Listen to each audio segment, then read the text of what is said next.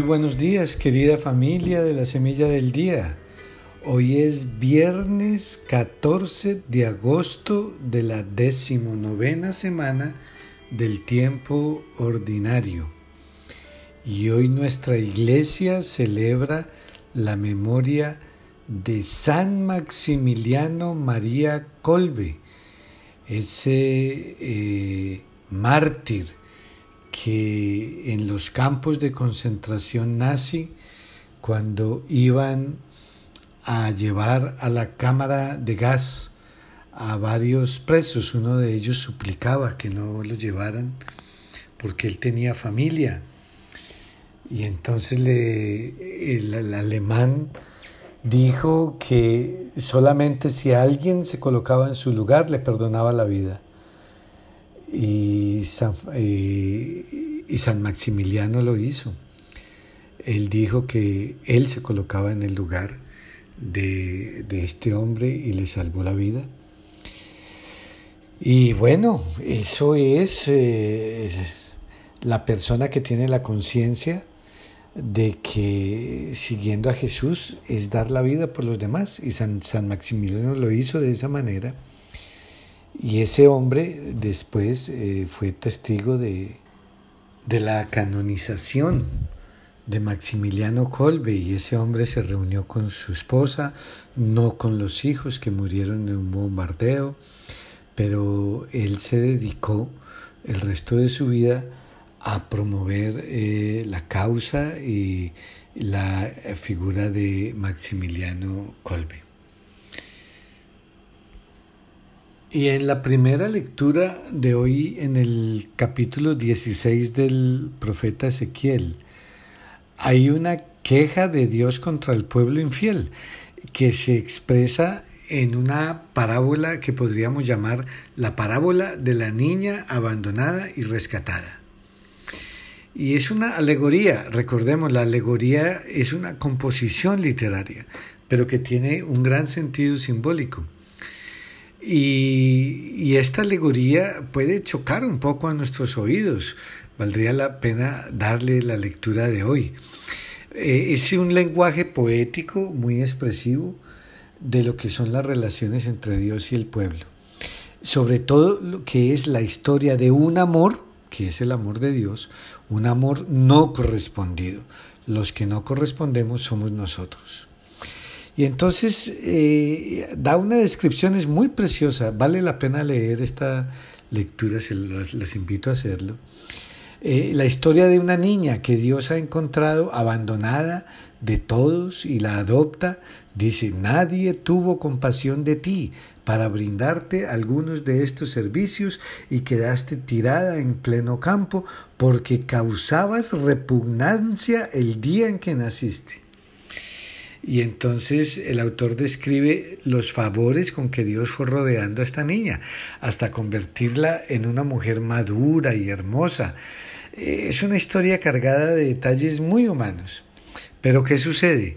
Cuando ella ya se ve toda atractiva, eh, viene la palabra dice, te lavé la sangre que te cubría y te ungí con aceite, te puse vestidos bordados, sandalias finas, una banda de lino en la cabeza y un manto de seda.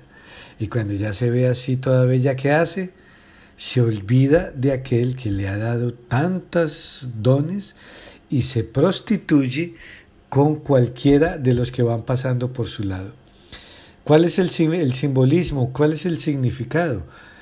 Eh, pues Dios es el esposo, Israel es la esposa. Israel eh, y nosotros somos el nuevo Israel. ¿Y qué es lo que normalmente sucede? Que eh, cuando tenemos las cosas de la vida y todo eso, nos olvidamos de Dios y nos vamos con dioses falsos. En la Biblia eso es prostituirse en ese sentido. Así que eh, la esposa es Israel y la niña es Jerusalén, que al comienzo era una ciudad pagana sin mucha importancia, pero Dios la eligió como su ciudad, eh, sobre todo por medio del rey David, y se hizo grande y famosa. Pero entonces después se volvió infiel. Básicamente esto resume toda la historia del pueblo de Israel. Eh, esa esposa casquivana y prostituida, infiel al amor de Dios. Pero ya lo dije, esta parábola no se dirige solo a Israel, sino a todos nosotros, a la comunidad de la iglesia. ¿Hemos sido y estamos siendo ahora mismo esposa fiel de Cristo? ¿Somos orgullo del esposo? ¿O también ahora o en otras épocas hemos estado eh, flirteando, digámoslo así, con otros dioses? sea poder, dinero, prestigio, todas esas cosas que nos ofrece el mundo. Y sabemos que la respuesta es que sí. Pero también se nos, podemos, se nos puede, puede aplicar personalmente. Porque Dios ha puesto sus ojos en nosotros, nos ha perdonado de ese pecado que nos tenía condenados a la muerte permanente. Y nos ha dado la salvación y sobre todo nos ha dado una cantidad de dones inmensos para colaborar con Dios en la salvación del mundo, mientras vamos de la mano de Dios caminando nosotros mismos por, la, eh, por el camino de salvación. Pregunta, ¿y le somos fieles? ¿Seguimos a Cristo Jesús con rectitud de intención? ¿Quiero dejar de lado todos esos ídolos que me separan de Él? he cometido adulterio faltando a la fidelidad a Dios? Eh, cada uno de nosotros sabe su propia historia y le toca hacer esa reflexión. Sin embargo, recordemos esa regla eh, que es permanente en las Sagradas Escrituras. Siempre el Señor nos da una ventana en donde hay esperanza. Y entonces el Señor dice al final, eh, pero yo tendré presente la alianza que hice contigo cuando eras joven y haré contigo una alianza eterna, para que tengas presente tu pasado, te avergüences y no vuelvas a abrir la boca para presumir, cuando yo te perdone todo lo que hiciste es absolutamente precioso. El amor de Dios no tiene límites. El amor de Dios que está reflejado en las sagradas escrituras, eh, ellas son esas escrituras que tienen poder de salvación, que tienen poder de conversión, son una carta de amor que Dios nos escribe. Por eso, cada día que leemos las sagradas escrituras, tengamos presente que estamos leyendo esa carta de amor que Dios nos ha escrito desde el comienzo y que nos acompaña todos los días. Y en el Evangelio de San Mateo entramos al capítulo 19, versos 3 al 12. Recordemos que hemos visto cuatro discursos del Señor de los cinco que hay en el capítulo, en el Evangelio de San Mateo. Hemos eh, reflexionado en el Sermón de la Montaña, en el discurso apostólico, el discurso a los discípulos, el discurso sobre el reino de Dios que nos, se nos dio en parábolas y acabamos de terminar en el capítulo 18 el discurso a la comunidad. En, en medio de cada uno de esos discursos hay unas narrativas, hay milagros, hay acción de Jesús, hay enseñanzas. El próximo discurso, el último, será en el capítulo 24. Así que del 19 al 23, pues vienen, digamos, unas recomendaciones de Jesús que ya comienza a recorrer su camino a Jerusalén. Y entonces ahora los fariseos lo confrontan con la famosa pregunta acerca del divorcio. Y la pregunta no es acerca de la licitud o de la validez del divorcio, porque eso estaba admitido, sino que habían como dos interpretaciones. Había una que se conoce como la del maestro Gilel, era un maestro que tenía ese nombre. Y entonces, según esa interpretación, casi que por cualquier cosa el hombre podía pedir el divorcio de la mujer. Y ella no, ella no podía pedir el divorcio. Y había otra escuela de otro maestro que era Chamay, que, que eh, aceptaba el divorcio, pero solamente en casos extremos eh, se habla del adulterio, aunque no se tiene muy claro exactamente cómo era eh, el tema de la ley, de esa ley. Pero Jesús no se enreda en esta casuística. casuística es cuando se comienzan a analizar casos particulares que son difíciles y todo esto. No, Jesús no viene de ninguna de estas escuelas, Jesús viene de Dios, Jesús es Dios. Y nosotros somos los que tenemos que entrar a todos estos análisis porque no tenemos la visión total de Dios. Y entonces, ¿qué es lo que Jesús dice? Jesús lo que hace es reafirmar la indisolubilidad del matrimonio. ¿Y cómo lo hace? Recordando el plan de Dios. Eh, dice, ya no son dos, sino una sola carne. Eh, así pues, lo que Dios ha unido, que no lo separe el hombre. Pero no solamente está negando el divorcio, Jesús también está allí restableciendo la dignidad de la mujer, que prácticamente no tenía ni voz ni voto en, ese asunto. Eh, y que era absolutamente tratada con, con, una visión machista y una visión interesada que todavía quedan muchos rezagos, pero no tanto como, eh, como era en aquella época. Ahora, esta actitud de Jesús fue verdaderamente una actitud radical. ¿Por qué? Porque el divorcio legalmente estaba reconocido en el judaísmo. ¿Por qué estaba reconocido? Porque Moisés lo había permitido en el libro del Deuteronomio. Entonces, cuando Jesús dice que no está permitido el divorcio, es como si estuviera desmintiendo a Moisés, al gran profeta. Y claro, ese es el tipo de oportunidades que los fariseos estaban buscando para desacreditar la credibilidad de Jesús.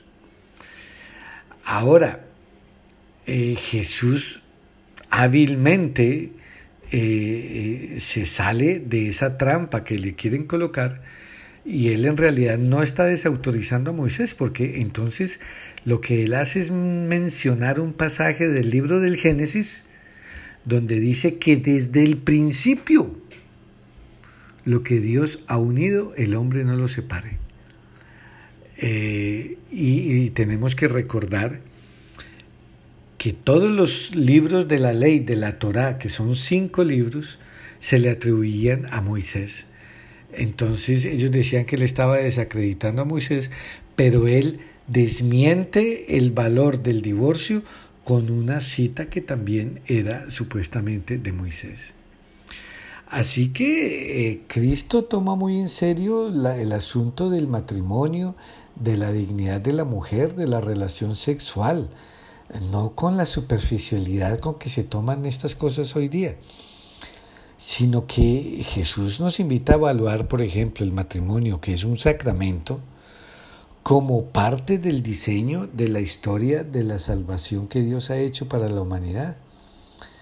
Eh, ya en el Sermón de la Montaña también desautoriza, desautorizaba el divorcio. Entonces Jesús no apela a Moisés. ¿A quién apela Jesús? Al Padre, Dios Padre, porque es la voluntad original del Padre, que quiere una unión más seria, más estable y no simplemente sujeta a un sentimiento pasajero o a un capricho. Por lo tanto, hay que tener claro que el matrimonio es una institución divina, lo que significa que ha sido creado por Dios y no por seres humanos. porque el plan es de Dios. Y Dios desde el comienzo creó al hombre y a la mujer. Y, al crear al hombre y a la mujer creó esa atracción y ese amor entre ellos y esa admirable complementariedad que además tiene la belleza de la apertura al milagro de la vida. Y por eso en el matrimonio la pareja están colaborando son co-creadores, dice la iglesia, con el mismo Dios. Eh, además dice la palabra de Dios que en el matrimonio la pareja, cada uno abandona a su padre y a su madre y se convierten en una sola carne, ya viven en un proyecto ellos.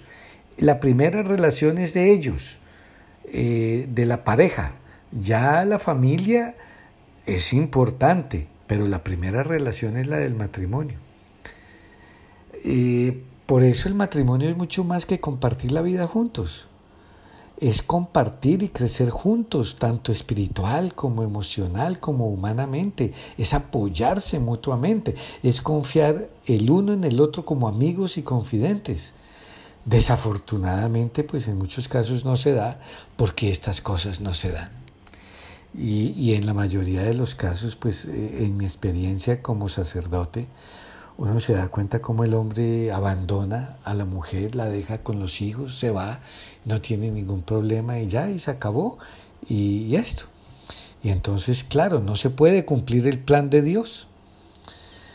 Eh, por eso es importante tomar en serio esta institución sagrada en la iglesia, eh, una preparación humana y psicológica para el matrimonio.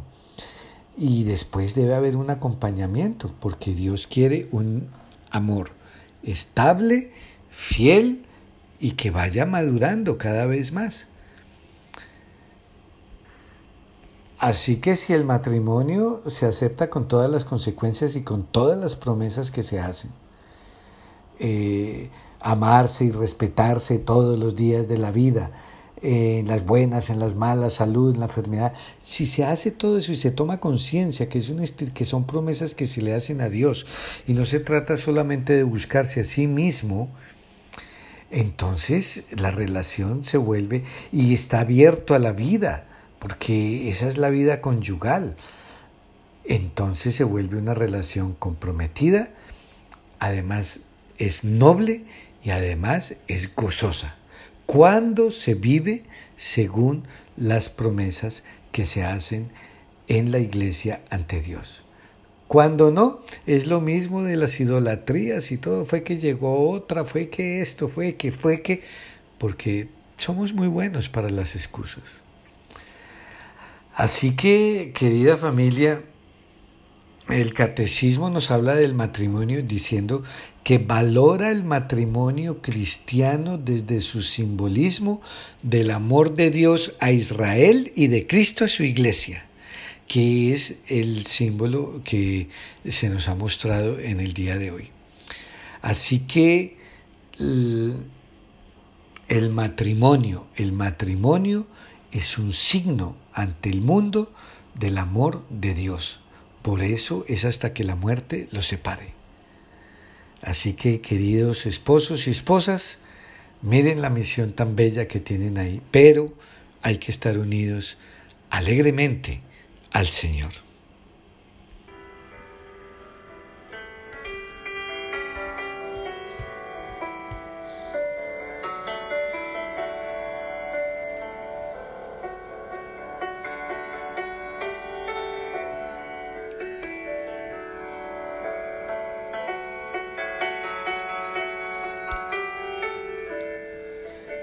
Reciban la palabra de Dios no como palabra humana, sino como palabra divina, tal como es en realidad.